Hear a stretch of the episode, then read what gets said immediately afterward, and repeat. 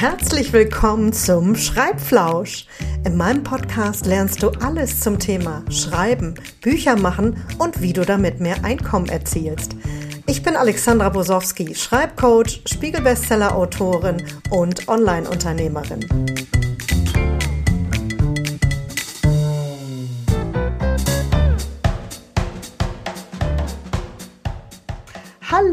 Ich begrüße euch ganz herzlich zur wirklich zum allerersten Live-Interview hier äh, mit Carola. Carola hat die Ehre, das erste Schreibflausch-Interview mit mir zu machen. Ich bin ein bisschen aufgeregt, ähm, aber das gehört auch, glaube ich, dazu. Ich freue mich total, dass sie heute äh, Gast bei mir ist, denn Carola und ich, wir, äh, wir kennen uns schon länger und haben auch schon ein Interview zusammen gemacht, aber noch niemals für den Schreibflausch.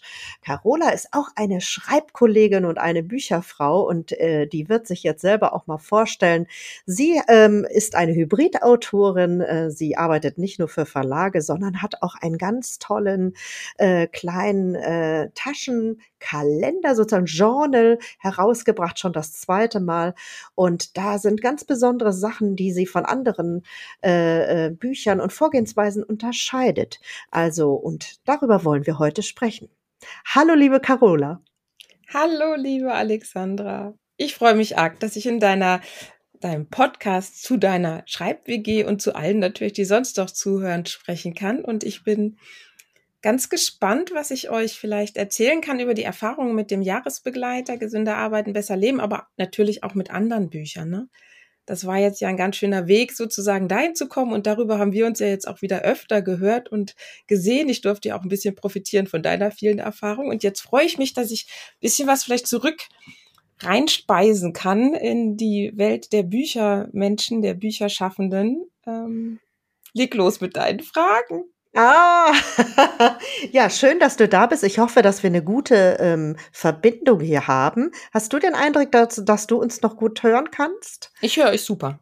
Alles klar. Jetzt drücken wir uns noch mal die Daumen, dass der Hund nicht eskaliert, aber das wäre ja bei einer Premiere auch irgendwie, gehört es fast ein bisschen dazu.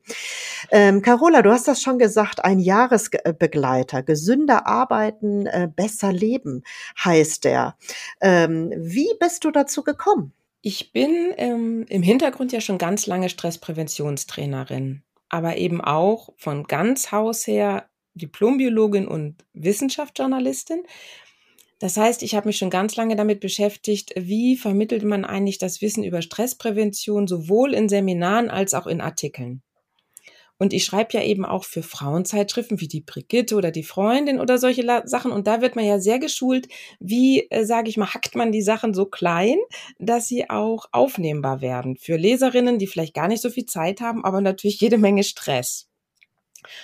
Und daraus entstand schon ganz lange die Idee, dass es eigentlich was geben müsste, was Stressprävention auf leichte Art vermittelt, so dass es wirklich Freude macht.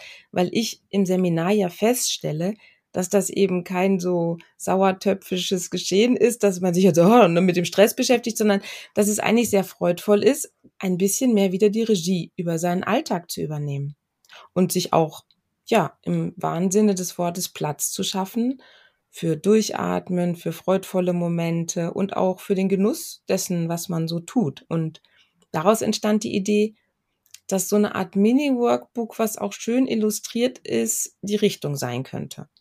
Und dann ging's los.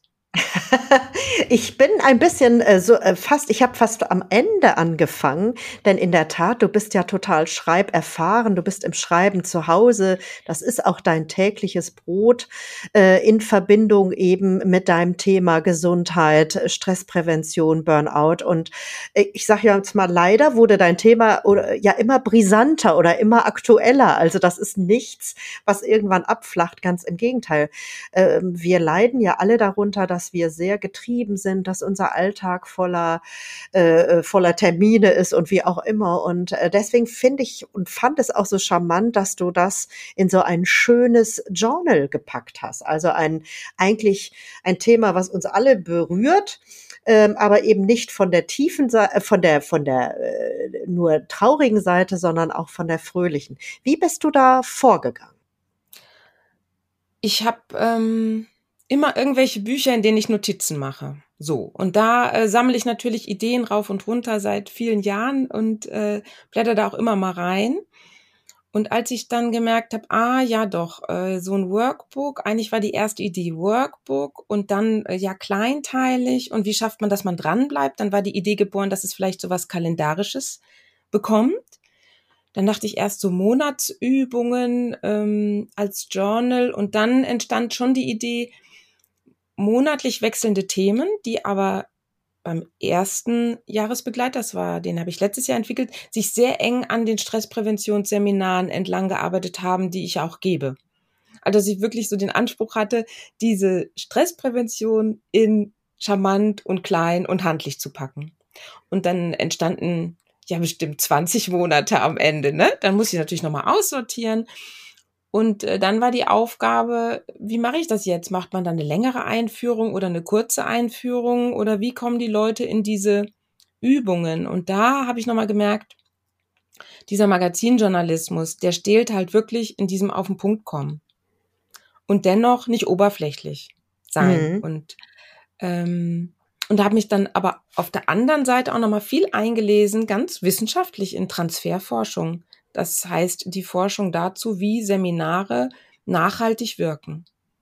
Mhm. Also, äh, was ermöglicht uns Wissen, was wir vielleicht an so einem Wochenende zum Beispiel uns erarbeiten oder wenn man Ratgeber liest, was, was ist denn dann der Unterschied, ob ich was davon umsetze oder nicht? Und äh, insofern war das dann ein relativ langer Prozess eigentlich mit viel Ausprobieren auch und äh, auch Testleserinnen schon suchen. Meine Schwester musste Übungen machen und Bekannte mussten Übungen machen. Und dann hatte ich auch so eine Handvoll Leute, die Lust hatten, das zu begleiten. Coaches und eine Psychologin. Ich hatte da so ein bisschen geguckt, was, wie könnte das denn, Männer, wie könnte das denn vielfältig? Und äh, insofern so ganz kurz zusammengefasst war es wirklich so die Quintessenz dessen, was ich gerne in die Welt bringen möchte und dann ziemlich schnell auch in den Austausch mit Leuten, die das ausprobieren, ob das überhaupt funktioniert. Sag mal, äh, dein wievieltes Buch ist das eigentlich? Also du, ich denke, das ist, glaube ich, ganz gut gewesen, dass du vorher schon sehr viele andere Bücher geschrieben hast, oder? Also dass du all diese Erfahrung dort jetzt mit hineinbringen konntest, oder? Ist eine gute Frage. Ich glaube nicht unbedingt, dass es nötig ist. Also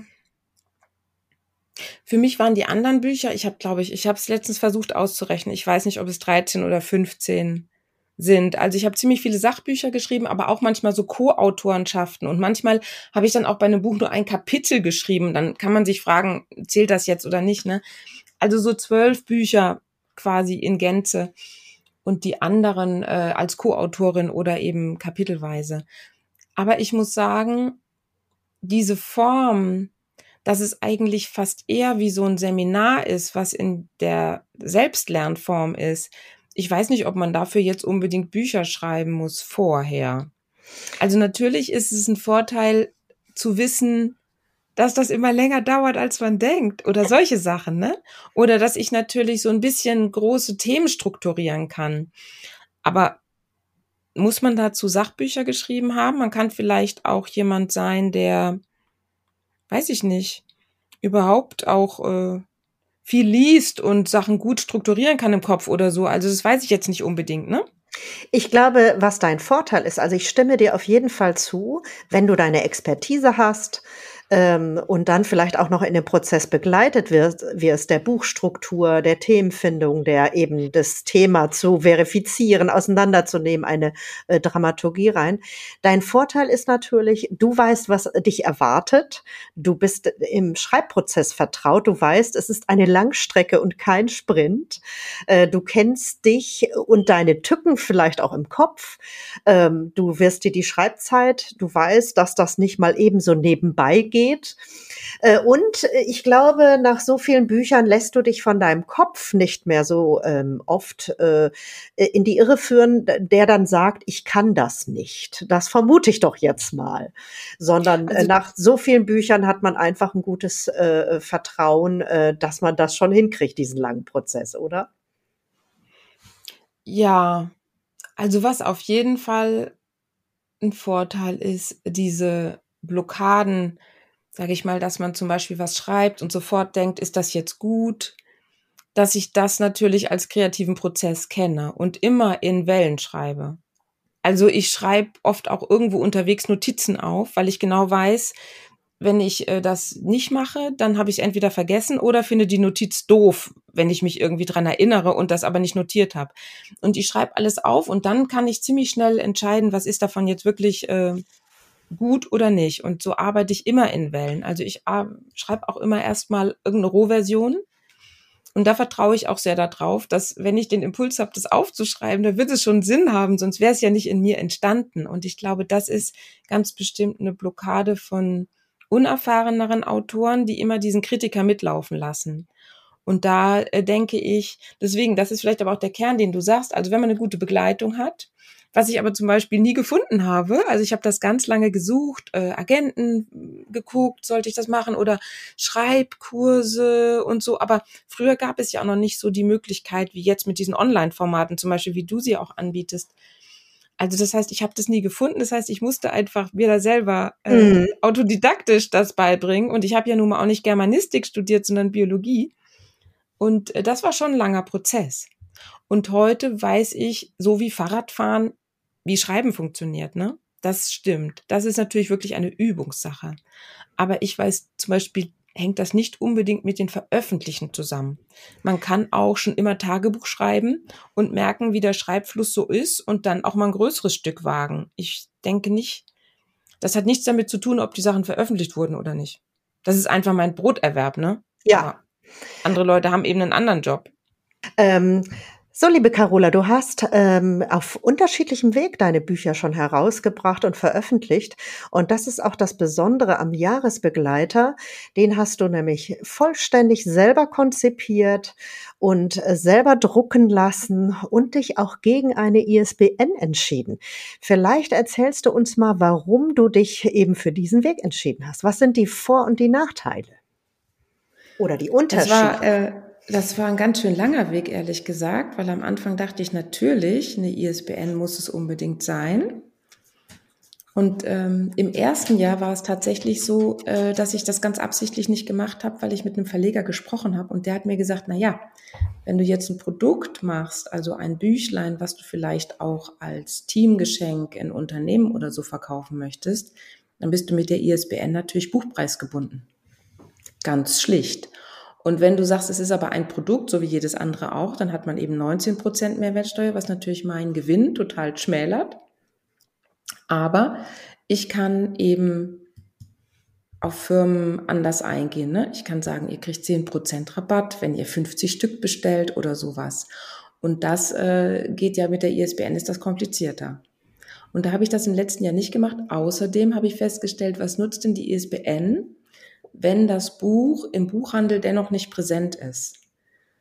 Und das hätte ich ja nicht geschafft. Also habe ich mich informiert und dann kann man das ja eintragen lassen, natürlich ins Verzeichnis der lieferbaren Bücher. Es gibt auch äh, Distributoren, die praktisch einem helfen, das dann vorzuhalten. Aber auch da müsste ich ja erstmal die Bücher hinliefern, dann haben die die auf Halde und dann müsste ich immer wieder dafür sorgen, dass äh, die Bücher auch wieder zu mir zurückkommen, denn sie nicht verkauft werden. Also wäre wenn der Weg, und das kann ich auch allen raten, wenn man das mit ISBN machen möchte, dann doch besser über äh, ja, BOD oder sonst irgend sowas und dann sind vierfarbige Bücher nicht darstellbar. Also das ist dann einfach eine Frage, ich habe das da durchgerechnet, es gibt ja verschiedene Anbieter, die für einen die Bücher drucken und dann kostet ein Buch 64 Euro. Das geht nicht. ja, ja, ja. Also gerade du sagst was ganz Wichtiges. Was ist ähm, nämlich der Unterschied zwischen, ich nutze einen Self-Publishing-Distributor wie äh, eben Tradition oder BOD äh, oder ePubli oder welche es da auch immer geben mag oder eben selber drucken.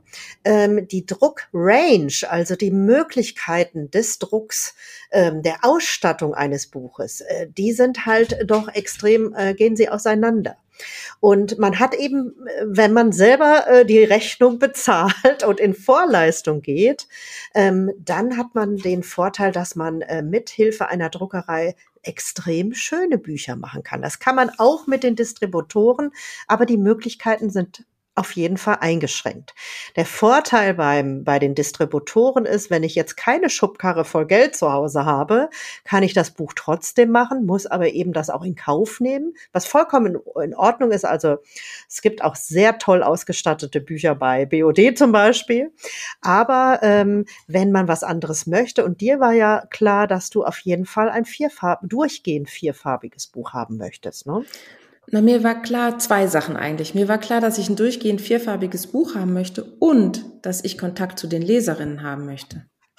Ah, also mein Buch ist ja auch nicht bei Amazon gelistet und das im Moment noch mit Absicht, weil ähm, das Thema Stressprävention ist ja für mich größer als jetzt dieser Jahresbegleiter. Ich mache ja auch Lives auf Insta und habe ein Newsletter dazu entwickelt und das ist ein sehr schönes Miteinander. Und das, was ich mit den Verlagen am allermeisten vermisst habe, war eigentlich, dass ich immer davon geträumt habe, ich bin Autorin und dann hat man Kontakt zu den Leserinnen und ich mache ja Sachbücher und kriege Feedback dann zu dem, was da drin steht, ob das nützlich ist und dann ergeben sich vielleicht neue Buchthemen daraus.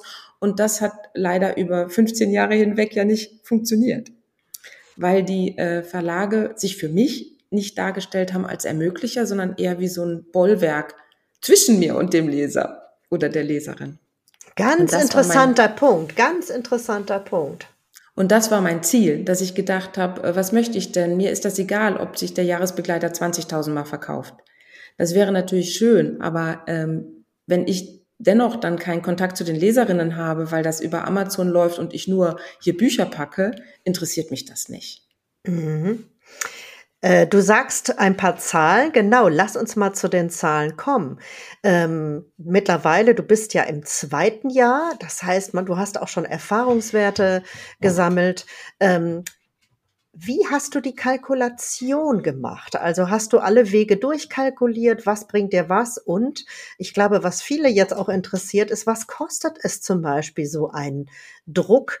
Äh, zu bezahlen und wie, wie rechnet man zum Beispiel auch die, ähm, wie viele Exemplare lasse ich denn drucken, damit ich nicht hinter mhm. eine Palette äh, umsonst bei mir in der Garage stehen habe oder so. Ich glaube, das Risiko muss man eingehen. Ne? Also ähm, angefangen letztes Jahr haben wir ganz äh, simpel wirklich mit Online-Drucken, weil da kann man kleine Stückzahlen drucken, wie 50 Stück. Oder mhm. zehn. Aber dann kostet natürlich, wenn man zehn druckt, kostet halt 1,20 Euro. Ne? Aber wenn man 50 druckt, kostet schon, sage ich mal, beim Jahresbegleiter vielleicht dann einer 6 Euro oder 7. Mhm. Und wenn man 100 druckt, kostet halt einer nur noch 4. Und jetzt die reinen Druckkosten, ne? da kommt dann noch Mehrwertsteuer dazu und, und, und. Aber ähm, das ist dann im Prinzip darstellbar. Und in der großen Druckerei wird es nicht günstiger, es wird nur schöner. Sehr gut. Und ähm, also äh, unter einen Preis von irgendwie, es kommt dann, glaube ich, auf die Ausstattung an, aber unter einen Preis von jetzt mit Mehrwertsteuer und sonstigen, die reine Produktion, sechs Euro, sieben Euro kommt man nicht. Mhm. Und da ist natürlich noch nichts, keine Grafik und sonst was drin. Also man kann sich jetzt überlegen, also was jetzt mal so by the way, was mir klar geworden ist, diese Marge von zehn Prozent, die Verlage den Autoren geben, ist einfach die realistische Marge. Mhm. Also es ist einfach nicht so, dass ich als Autorin an einem Buch 50 Prozent verdiene oder so am Verkaufspreis. Das ist einfach nicht so. Also das ist, äh, das war für mich lehrreich. Das wusste ich vorher nicht. Ach, spannend, und, ähm, ja, genau, da, weil so viele Gewerke natürlich auch insgesamt am mhm. Buchprozess beteiligt sind. Und selbst in dem Fall, wo du ganz viel selber machst, du hast dich entschieden, mit einer Illustratorin zusammenzuarbeiten. Ähm, äh, ja, wie war das mit dem Buchsatz? Hat die das für dich gemacht oder hast du das? Genau. Welche Anteile hast du eben neben der Kalkulation, neben dem Entwickeln, neben, des, dem, neben dem Schreiben? Was hast du noch selber getan? Also das ganze Grafische hat meine Kollegin gemacht. Das hätte ich auch nicht gekonnt. Und ganz ehrlich, ich hätte dieses Projekt auch nicht machen können, wenn es nicht meine Kollegin wäre. Ah. Ich hätte diese Dienstleistung so nicht einkaufen können. Obwohl weil ich denke, weil es zu teuer ist. Ja. Also ähm, Ich denke, da zum Beispiel könnte wirklich interessant sein für Autorinnen, die nachdenken über solche Workbook-Sachen, wirklich dann entweder Templates zu nehmen, die es ja auch ganz viel gibt, und eher zu sagen, mein USP ist der Inhalt. Oder Kooperationen, so dass man sich gegenseitig vielleicht sozusagen die Dienstleistung vereint. Ne? Man könnte auch halbe halbe machen. So, dann genau. gibt's eben äh, statt zehn Prozent fünf für jeden in Anführungsstrichen. Genau. Ne? Oder man äh, reguliert es auch über den Preis. Ähm, weil ich auch denke, es geht nicht immer darum, den billigsten Preis auszuloten, ähm, ne, sondern einen, mit dem jeder gut leben kann. Also ich glaube, für mich ist es so, und das hat aber vielleicht wirklich meine, mit meiner Erfahrung als Selbstständige zu tun. Für mich ist die erste Frage, was will ich mit einem Text, einem Produkt, einer Aktion in die Welt bringen? So, das ist für mich die erste Frage. Und meine Frage ist, oder mein, mein Ziel ist, mein Wunsch ist, ich möchte, dass Stressprävention kinderleicht und von jedem umgesetzt werden kann, weil ich finde, das ist wichtig wie Atmen, Schlafen, Essen. Mhm. So. Und um das auf dieses Ziel zu erreichen, habe ich eben gewählt ein wunderschönes Buch, was sich als Geschenk eignet, was super leicht überall dabei zu haben ist, was was was Spieltes hat.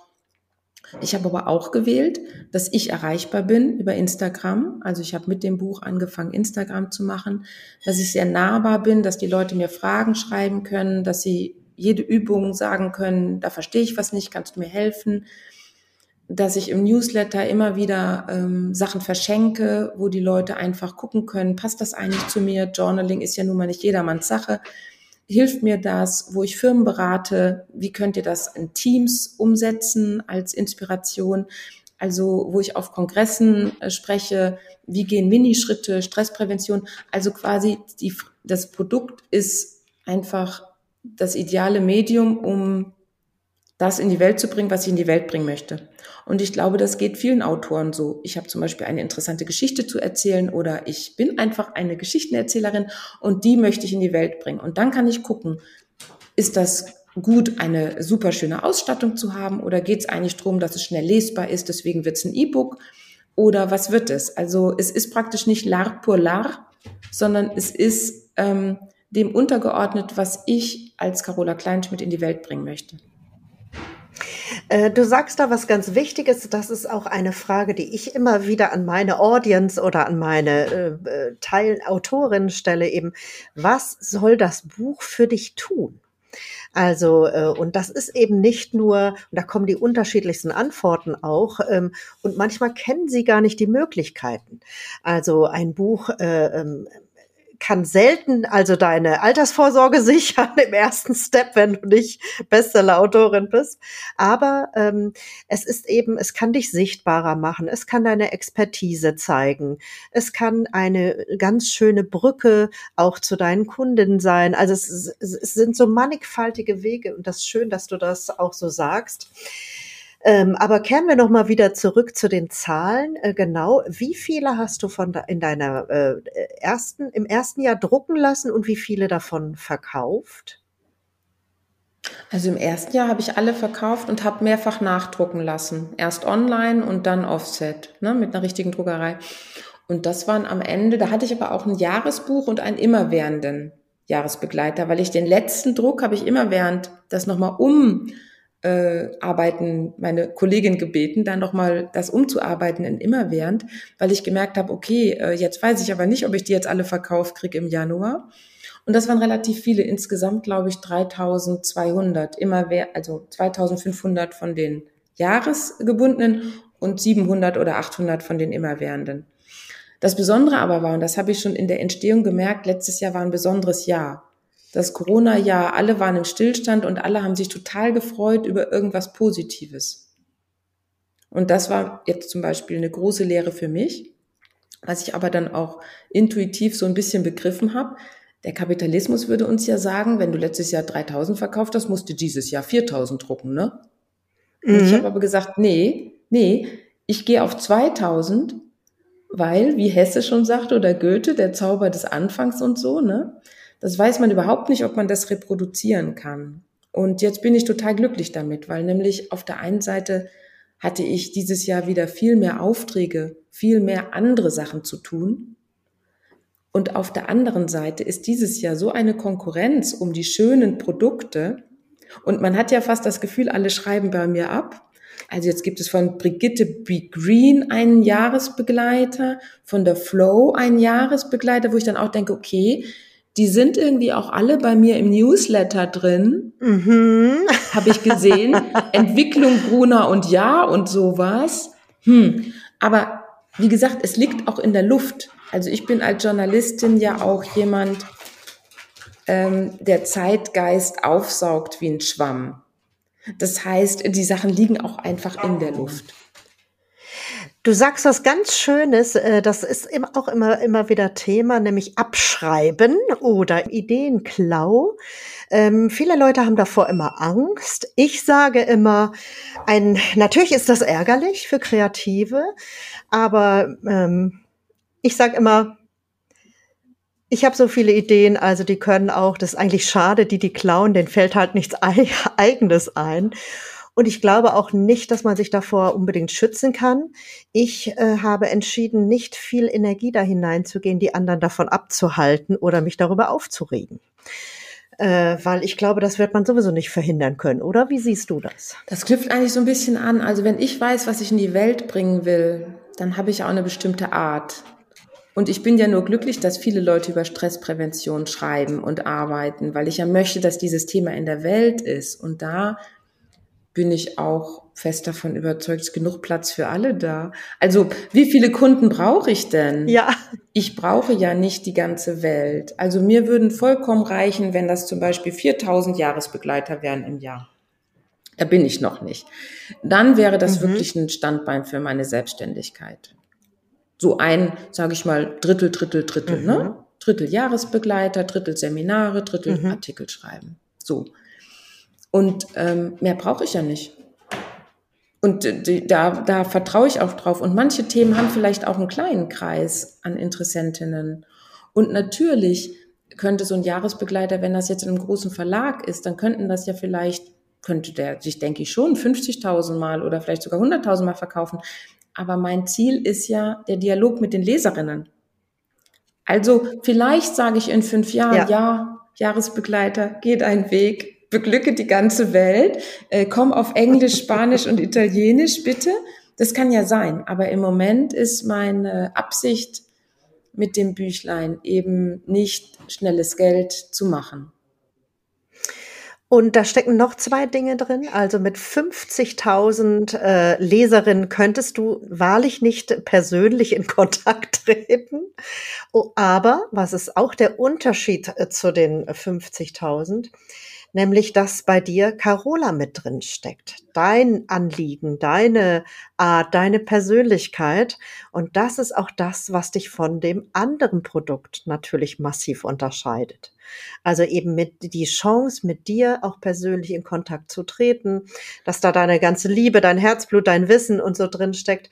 Und ähm, ich glaube, in diesen Zeiten mögen es die Menschen schon noch sehr, auch wieder in Kontakt zu treten, also mit Menschen, mit richtig echten Menschen. Ja, für mich ist das ganz zentral. Also ich denke, es kommt halt drauf an, zum Beispiel eine Autorin, die ein Buch macht, ich sag mal eine biografische Geschichte oder irgendwas und äh, 500 Leserinnen hat oder 300 oder im ersten Jahr vielleicht auch nur 30, vielleicht der erweiterte Familienkreis und sich mit diesem Thema zeigt und in Austausch geht. Ich denke, das ist eine Quelle großen, großen Glücks.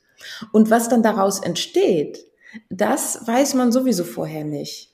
Also ähm, für mich ist das erstmal der Kern, aber ich stelle zum Beispiel auch fest, dadurch, dass ich es mache, wie ich mache, kommt jetzt zum Beispiel auch, äh, weiß nicht, eine Klinikgruppe auf mich zu und fragt, könnten wir vielleicht nächstes Jahr für alle unsere Mitarbeiter einen Jahresbegleiter haben?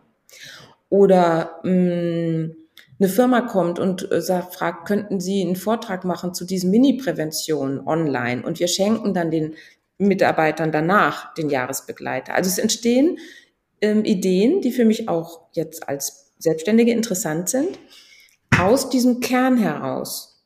Und das ist für mich eine sehr äh, großartige Erfahrung. Sonst ist es ja immer andersrum. Also wenn man mit dem Verlag arbeitet, dann arbeitet man mit dem Verlag und dann schüttet der das so gießkannenprinzipmäßig aus, überall hin. Und dann hofft man, dass wieder Kontakte zurückkommen. Dass größere Verlage auf einen aufmerksamer werden oder eben die Leute das Buch so toll finden, dass sie einen zu lesen, Lesungen einladen oder so. Und jetzt ist mein Weg eben zu sagen, nee, ich knüpfe die Kontakte und kann dann ja zum Beispiel bei Instagram auch erzählen, ich stehe auch für Lesungen zur Verfügung, wenn ich das möchte. Oder ich sage, ich packe euch das für eure Freundinnen mhm. zu Weihnachten besonders schön ein. Oder ich sage, wenn ich ein Buch mache, was sich vielleicht um eine Geschichte dreht, rund um eine Musikerin oder so, ich spreche gezielt die Musikerleute an. Also das ist dann wiederum dieser Kanal soziale Medien, der ganz viel möglich macht. Aber wo du ja auch schon öfter gesagt hast, da muss man dann natürlich auch ein bisschen aufpassen, dass man nicht durchdreht. Ähm, weswegen es für manche Leute vielleicht auch gut ist, mit einem Verlag zusammenzuarbeiten, ne? der dann, wo man praktisch nur einen Ansprechpartner hat. Muss man ein mhm. bisschen gucken, wie ist man selbst strukturiert? Oder geht man sogar noch, noch enger mit einer Agentin, die dann wiederum den Verlag sogar, sag ich mal, moderiert? Das ist ein bisschen die Frage. Oder macht man es so, wie du es ja auch so toll anbietest? Geht man in eine Schreib-WG und verbindet sich erstmal mit anderen Schreibenden, um dieses Buch oder diese Publikation eigentlich erstmal fertigzustellen? Viele Wege führen nach Rom und ich glaube auch, äh, es gibt nicht den einen, sondern äh, im Grunde zeigt es die Erfahrung äh, und man muss den Weg gehen, um für sich herauszufinden, eigentlich, was ist denn ähm, eigentlich mein Weg? Und in der Tat, ähm, ähm, Selbstbestimmung, ne, wenn du zum Beispiel sagst, ich möchte aber diesen Prozess möglichst selbstbestimmt, äh, also von der Covergestaltung, von der Ausgestaltung, von den Inhalten äh, dann weiß ich immer schon, äh, dann äh, sind diese Menschen eben nicht gut bei einem Verlag aufgehoben. Aber andere, die sagen, um Gottes Willen, ich will doch nicht Kartons packen, ähm, die dann nicht eben sagen, oh, dann mache ich das besonders schön. Und ich war, ich habe von Carola die Post ja auch bekommen mit dem Buch. Das ist auch ein besonders schönes Erlebnis, dieses Paket aufzumachen, weil es sehr liebevoll äh, gestaltet ist. Ähm, aber wenn du sagst, Hilfe, ich bin noch nicht die Post und ich will hier nicht äh, Bücher durch die Gegend fahren oder ich möchte nicht Klinken putzen. Ähm, allerdings, ähm, wir können hier auch gleich mal eine ähm, kleine romantische Idee äh, hier zerstören. Äh, nämlich viele Menschen, die sich an Verlage wenden, die denken natürlich immer, der Verlag macht alles. Also der macht den Vertrieb und das Marketing und ja, macht er, aber äh, zum Beispiel Marketing oft viel, viel weniger, wie wir beide wissen, als wir uns das so erhoffen und wünschen. Und weil natürlich auch in den Verlagen immer weniger Menschen sitzen, die immer mehr tun müssen und gar nicht die Zeit haben, um jetzt für jedes Buch zu trommeln. Also das lass euch hier gesagt sein, egal wie du und wo du ähm, publizierst, äh, Marketing fürs Buch muss man eigentlich immer machen, oder ja, siehst total. du das anders? Also ich sehe es sogar eher so, dass wenn du Self-Publishing machst, dass du natürlich unheimlich viele Fähigkeiten in diesen Marketingfragen, die erarbeitest, die du dann, falls du dann mal zu einem Verlag gehst, auch dort ganz anders einfordern und abfordern kannst. Also sonst weiß man ja gar nicht, wovon man spricht. Man weiß ja auch nicht, was möglich ist. Und ja. das empfinde ich zum Beispiel eher als große Bereicherung. Und äh, tatsächlich äh, bei Verlagen, ja, außer ja. sie engagieren eine externe Pressedame oder Presseherren, mh, mm, passiert dann nicht viel. Natürlich passiert was, weil die in den, in den äh, ganzen Katalogen der Buchhändler drin sind und so. Das passiert natürlich. Aber wenn mein Buch im letzten Regal hinten rechts steht, dann sieht es auch kein Mensch. Also es, es wird eigentlich ja erst sichtbar, wenn es im Katalog auf der Seite eins ist und im Büchertisch im Buchladen liegt. Und das zum Beispiel sind Marketingentscheidungen, die eigentlich ja nur noch Spitzentiteln zukommen. Ja, nur noch ganz wenigen Auserwählten und diese Plätze werden bezahlt und wie, ist das Budget und so weiter und so weiter. Und auch ich kann aus eigener Erfahrung berichten, ich habe ja als Ghostwriterin für große Influencer geschrieben. Also nur weil man jetzt 500.000 Follower hat, heißt das noch lange nicht, dass da ein, äh, dass das Marketing wie von selber läuft. Ganz im Gegenteil. Also wenn alle Beteiligten nichts dafür tun, dann bleiben Bücher einfach liegen, dann werden sie nicht verkauft. Punkt. Ne? Also und zwar äh, sei es der, äh, ähm, der Influencer, sei es ähm, der Verlag. Also wenn, wenn nicht alle was dafür tun, dann werden Bücher selten gesehen, gehört, gelesen. Aber nochmal zu dir zurück. Du hast eben selber gedruckt. Was, was kostet es, 2000 Bücher drücken zu lassen, liebe Carola? Ich glaube, das wollen ganz viele Leute wissen. Na, das haben wir ja schon gesagt. Wenn du sagst, ein Stück kostet, sage ich mal, reine Produktionskosten 7, 8 Euro, kannst du dir jetzt ausrechnen, was es 2000 oder 4000 kostet. Kann ich okay. jetzt im Kopf nicht so schnell. Ich auch aber nicht. Ist ganz einfach. Also, ne? Das, das Ding, ähm, ich denke, das Ding, was interessanter ist beim Offset, ist natürlich auch unterschiedlich, was für ein Buch du machst. Das kann man so pauschal auch nicht sagen. Wenn ich jetzt einen Roman drucken würde, bin ich vielleicht bei einem Euro pro Buch, vielleicht bei 90 Cent. Also das ist sehr unterschiedlich. Das muss man einfach sich Angebote einholen. Und man kann natürlich auch erstmal ein bisschen rumprobieren bei einer Online-Druckerei, weil das ist natürlich sehr viel günstiger. Und es gibt ja inzwischen auch viele Online-Druckereien, die sich auf Bücher und solche Sachen spezialisiert haben. Ne? Und ähm, da kann man einfach gucken und dann vielleicht erstmal zehn Stück für die Familie drucken und gucken, Überhaupt ist es auch tatsächlich, wir reden hier über Haptik und wie sieht was aus, wie sieht es dann tatsächlich, was muss ich abliefern und äh, also all das sind auch Erfahrungswerte, die durch das Ausprobieren, ähm, wo du dann, weil man, man macht es ja nicht zum ersten Mal und schwupp ist es gleich der richtige Wurf, also auch von Papier her, äh, von der Ausstattung und so weiter. Doch. Also ich doch, das sollte schon so sein, ah. denke ich. Weil sonst, sonst, sonst setzt du natürlich hunderte von Euro in Sand. Also da würde ich eher sagen, fragt erfahrene Leute. Also zum Beispiel, ich habe ein Buch gemacht, in das man schreiben soll und was 365 Jahre äh, Tage halten soll. Also haben wir nicht die billige Klebeheftung genommen, sondern die teurere Fadenheftung. Danke weil es sonst bricht. Hinweis. Weil es ja. sonst bricht. Oder ich wollte etwas, was nicht so schnell Schmutz annimmt, dann muss man das halt zellophanieren. Aber das sind, sage ich mal, Standardsachen, die Grafikerinnen, Buchleute wissen. Die, die, die Produzierenden wissen das. Und da kann man einfach auch fragen, welches Papier ist durchscheinend, auf welches Papier kann man noch schreiben, äh, wie ist die Haptik, man kann sich Papiermuster schicken lassen. Also ich würde niemals losgehen und sagen, okay, ich mache jetzt mal so Pi mal Daumen, drucke ich mal was und dann gucke ich mal, wie es ist das kann man wirklich die Expertise bei Leuten abfragen. Du sagst ein, was Wichtiges. Die Problematik ist auch, dass äh, viele Menschen oft sparen möchten und das ist eben manchmal, ich kann nicht gleichzeitig nichts investieren wollen und dann ein High-End-Produkt äh, erwarten sozusagen. Ne? Deswegen auch, ähm, ja, es ist möglich, ähm, auch hochwertige Bücher ohne Vorkasse äh, drucken zu lassen. Das geht dann eben über die Self-Publishing-Distributoren. Ähm, aber ähm, nicht, wenn du äh, eine besondere Ausstattung haben möchtest, so wie du das auch geschildert hast. So, und äh, Frau Brosi kann auch besser schreiben als rechnen. Trotzdem habe ich mal ausgerechnet, also äh, 2000 Bücher, A6 Euro, äh, 12.000 Euro. Dafür braucht man eigentlich keinen Taschenrechner, aber jetzt ist mir die Zahl dann auch in den Kopf gekommen. Genau, und ähm, äh, du hast eben richtig eine Kalkulation vorher gemacht und dir all diese Dinge ähm, überlegt und zugrunde gelegt, oder? Nein. Gar nee, nicht. leider nicht. Nein.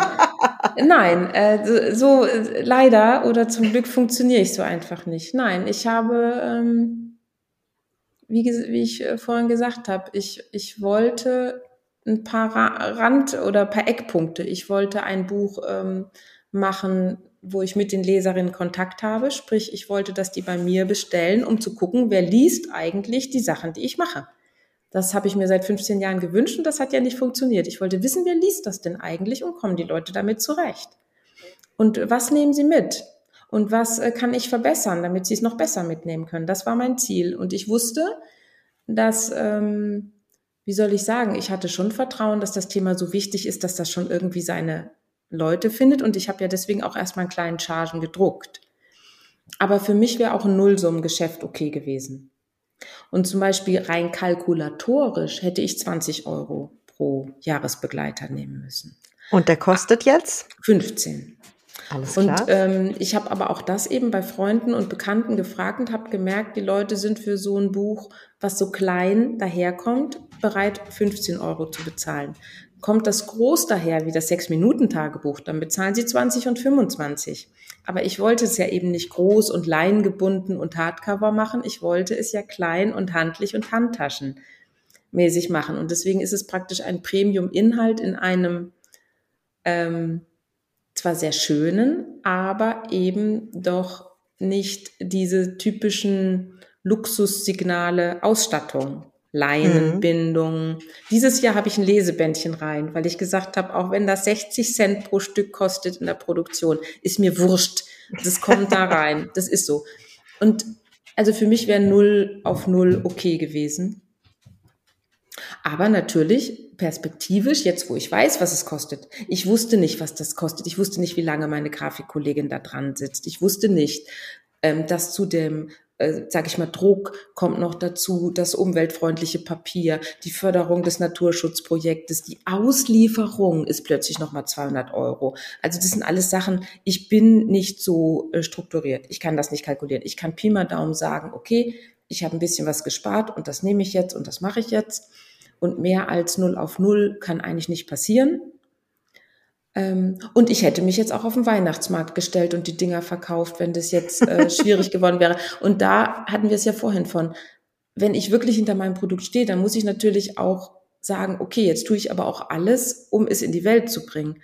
Also dann erzähle ich auch wirklich jedem Hans und Franz davon und jedem Kontakt äh, sage ich, ich habe das hier gemacht, willst du es mal angucken? Und dann haben die Leute ja natürlich die Freiheit zu sagen, ist nicht so meins oder interessiert mich nicht. Aber natürlich haben auch ganz viele gesagt, das ist ja toll. Ich, ich guck mal, was ich machen kann. Und von zehn, die sagen, oh, ist ja toll, ich guck, was ich machen kann, macht dann ja vielleicht eine halbe Person was. Also ist klar. Aber ähm, da darf man dann auch nicht schüchtern oder ähm, scheu sein. Und das, denke ich, fällt ganz vielen schwer. Und da ist dann wieder so eine Schreib-WG, wie du es machst, halt Gold wert, denke ich, weil man sich da wirklich gegenseitig bestärken kann. Weil das war für mich mit die größte Hürde, mit einer Sache, die ich mache, so offensiv auch für meine Verhältnisse offensiv rauszugehen. Das ist noch überhaupt nicht offensiv. Ich habe keinen Marketingbrief, ich habe keine Agentur, ich habe kein äh, Budget für massig Werbung, also es ist gar nicht so offensiv, aber für meine Verhältnisse schon. Zwei Punkte, aber immerhin hast du eine eigene äh, Buchseite, eine Webseite zum mhm. Produkt entwickelt. Also was ja schon sehr wichtig ist, heißt, du hast dir auch äh, den, äh, den Titel im Grunde genommen äh, schützen lassen und ähm, beziehungsweise ähm, es gibt dazu die passende Webseite, gesünder arbeiten, besser leben. Ähm, und ähm, du belebst deinen Instagram-Kanal. Das sind also ja schon zwei ähm, entscheidende Dinge. Man kann also dein Buch über deine Webseite auch kaufen. Das verlinken wir natürlich auch später für die Show Notes. Ihr findet das auch hier. Und aber du hast gerade noch was ganz Wichtiges gesagt: Gemeinschaft. Also ähm, in meiner Erfahrung ist es tatsächlich so. Und selbst bei schon erfahrenen Schreibleuten wenn ich die zwei größten äh, Hürden äh, von Autoren und oder im Schreibprozess befindliche äh, zu, äh, runterbrechen sollte, dann ist es auf jeden Fall Mindset. Also ich kann das nicht oder das gibt es schon, wer will mein Buch schon lesen, äh, ich kann nicht schreiben, ach, also ganz viel Mindset. Äh, und die andere Zeit ist eben, äh, das andere Problem ist Schreibzeit. Also ähm, Schreibzeit sich nehmen, äh, sich committen, dranbleiben, und sie tatsächlich auch einplanen und sich daran zu halten. Also ähm, die Ungeübten, die scheitern oft daran, dass sie äh, denken, okay, ich habe mir jetzt mal eine Stunde freigenommen äh, und das reicht jetzt und dann schaffe ich bestimmt ganz viel. Dass man eigentlich erst mal eine Stunde warm läuft für gewisse Prozesse und dass dann die Stunde leider schon wieder vorbei ist oder dass es sehr viel Energie kostet, ähm, den, äh, den Faden wieder aufzunehmen, wenn ich ihn lange unterbrochen habe. Ne? Also wenn ich aus diesem kompletten Prozess rausgegangen bin, ein, zwei Wochen oder sogar noch länger dazwischen liegt. Und das sehe ich eben auch oft in meinen Programmen. So Leute, ihr müsst dranbleiben, weil all das kostet Energie. Ja. Was ähm, würdest du gerne noch an ähm, an Marketing machen, Carola? Oh, ich würde gerne viel machen. Ich würde natürlich gerne alle Müttergenesungswerke anschreiben und gerne mit denen vielleicht ähm, Online-Seminare machen, kurze, damit sie sehen, was das ist mit dem Journaling und was ihnen das bringt. Und dann, äh, sage ich mal, alle Mitarbeitenden und alle Mütter dort versorgen mit Jahresbegleitern. Oder ich würde natürlich gerne auf allen Blogs vorkommen und äh, mit Tipps Stressprävention geben. Also erstmal, sage ich mal, auch was Nützliches liefern. Aber ich hätte natürlich gerne, dass mein Jahresbegleiter online viel mehr verlinkt ist bei Leuten. Ne? Also mhm.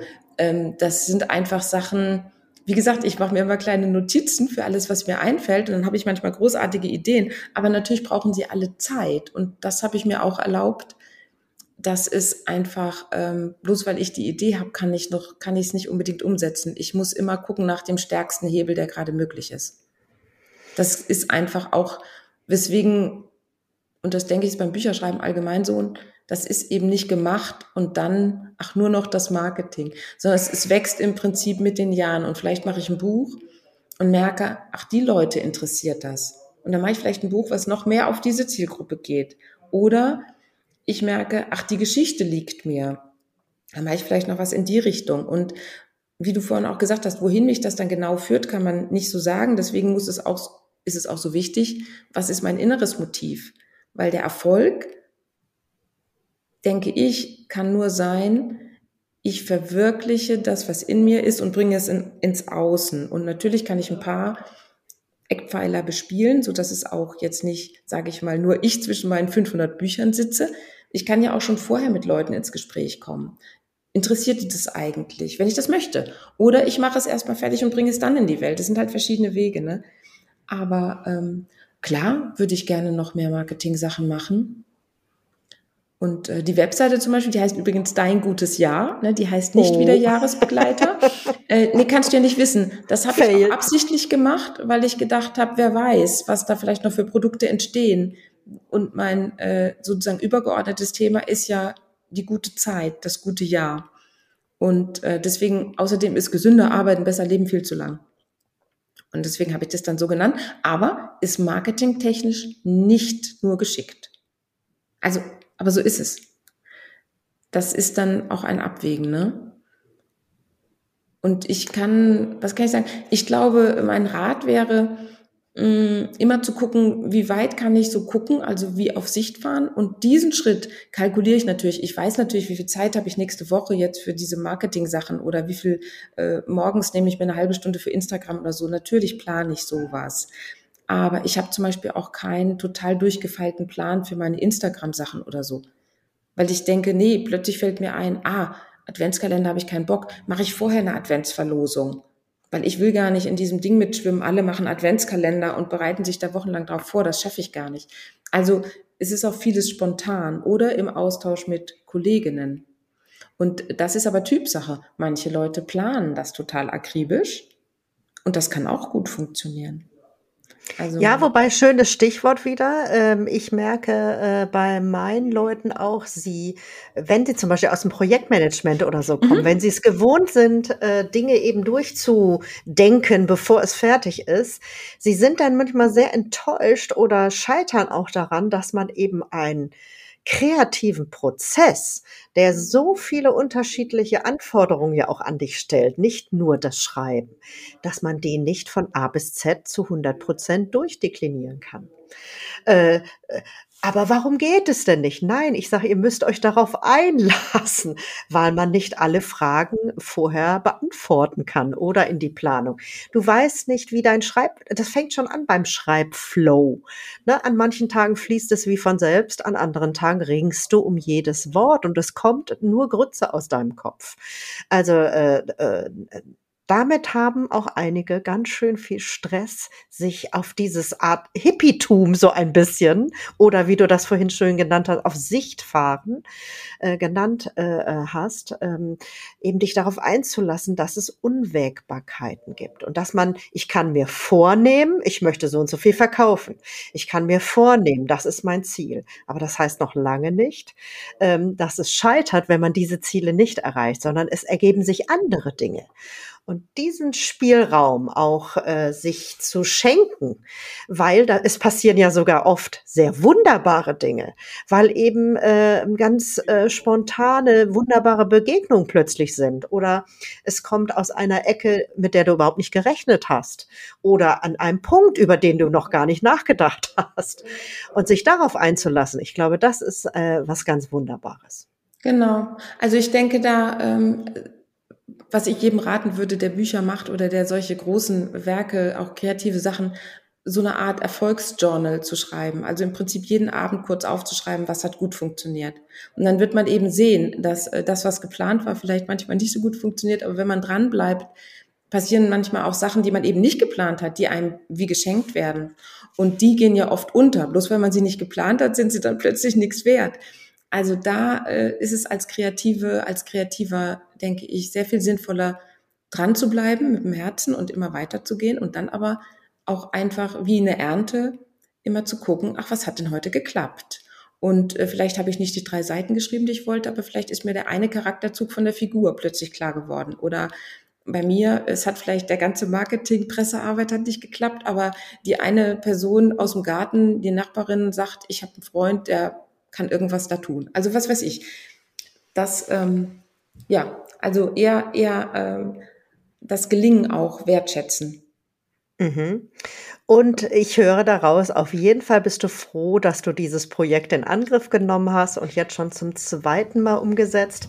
Ähm, Carola, was wäre dein, hast du ein, noch ein Traumbuch in dir, was noch geschrieben werden will? Nee, im Moment nicht. Also im Moment bin ich da jetzt gerade dran. Das ist nicht. Das ist dein Traumprojekt. Und ja. das Schöne ist ja, ähm, genau, es ist etwas, was eine ähm, äh, längere, also Longseller-Qualitäten hat eben. Du kannst daran wachsen, du kannst es verändern, du kannst überlegen, äh, was will ich nächstes Jahr dazu nehmen. Also es muss nicht immer ähm, es ist nicht ausgedacht, also zu Ende gedacht. Ja, ich muss gucken. Erstmal muss ich überhaupt gucken, ob ich es weitermache. Ne? Also, weil jetzt ist es natürlich wirklich kein Zauber des Anfangs mehr, sondern ein Projekt. Und jetzt äh, werde ich sehen. Aber da können wir auch nochmal eine Podcast-Folge zu machen. Wie bringt man so ein Projekt dann langfristig ins Laufen? Weil das ist wirklich nochmal eine andere, eine ganz andere Schiene. Weniger kreativ, mehr, ähm, ja, Marketing ist das dann oder, oder was auch immer. Also ich, ich kann nicht, nicht kreativ das machen, aber es ist eine ganz andere Schiene. Aber da können wir echt gerne nochmal, noch mal zu sprechen, weil das finde ich auch spannend, was funktioniert und woran merkt man eigentlich, dass was funktioniert. Ähm, das finde ich nochmal ein gutes Thema. Mhm. Oder auch, wann ist was zu Ende? Also, das hat dann auch was mit Loslassen wieder zu tun. Ja, oder genau, wann ist etwas zu Ende? Das finde ich auch eine gute Frage. Ja, wann ist etwas zu Ende? Was ist eigentlich so, wann ist es rund? Wann ist es vielleicht auch in der Form fertig? Carola, ein wunderbares Schlusswort. Ich danke dir ganz herzlich für dieses Gespräch hier. Schön, dass du da warst. Ähm, wir sind jetzt, äh, wenn wir das aufnehmen, gerade in der Adventszeit. Ich wünsche dir natürlich, dass deine ganze Palette ähm, Jahresbegleiter ähm, unter den Tannenbäumen liegt, dass es zu tollen, äh, lieben Menschen kommt, die sich daran erfreuen. Ganz herzlichen Dank, dass du da warst und deine Erfahrung mit uns geteilt hast. Für alle, die jetzt noch weiter zuhören, ähm, äh, ich verlinke natürlich Carolas Seite und ähm, die Möglichkeit, den Jahresbegleiter zu kaufen in den Show Notes. Und ähm, wie schön, dass du mit mir die Premiere hier im Schreibflausch äh, gefeiert hast. Ganz herzlichen Dank. Auch dank dir, Alexandra. Es ist ja auch immer spannend, so gemeinsam mit dir dann nochmal drüber zu reflektieren. Und ja, genau, mein größter Wunsch natürlich, dass der Jahresbegleiter überall liegt. Schenkt ihn euren Teams, empfehlt ihn euren Chefs als super Geschenk fürs Team. Also sowas ist natürlich immer toll. Aber sonst freue ich mich auch einfach, wenn ihr was profitiert habt von den Erfahrungen, die wir hier gerade so ans Licht geholt haben. Auch eine schöne Adventszeit für euch alle, ne? Und gesegnete Weihnachten kann man ja dieses Jahr wünschen, auf jeden Fall. Auf jeden Fall. Ich danke dir. Alles klar. Ciao, ciao. Tschüss.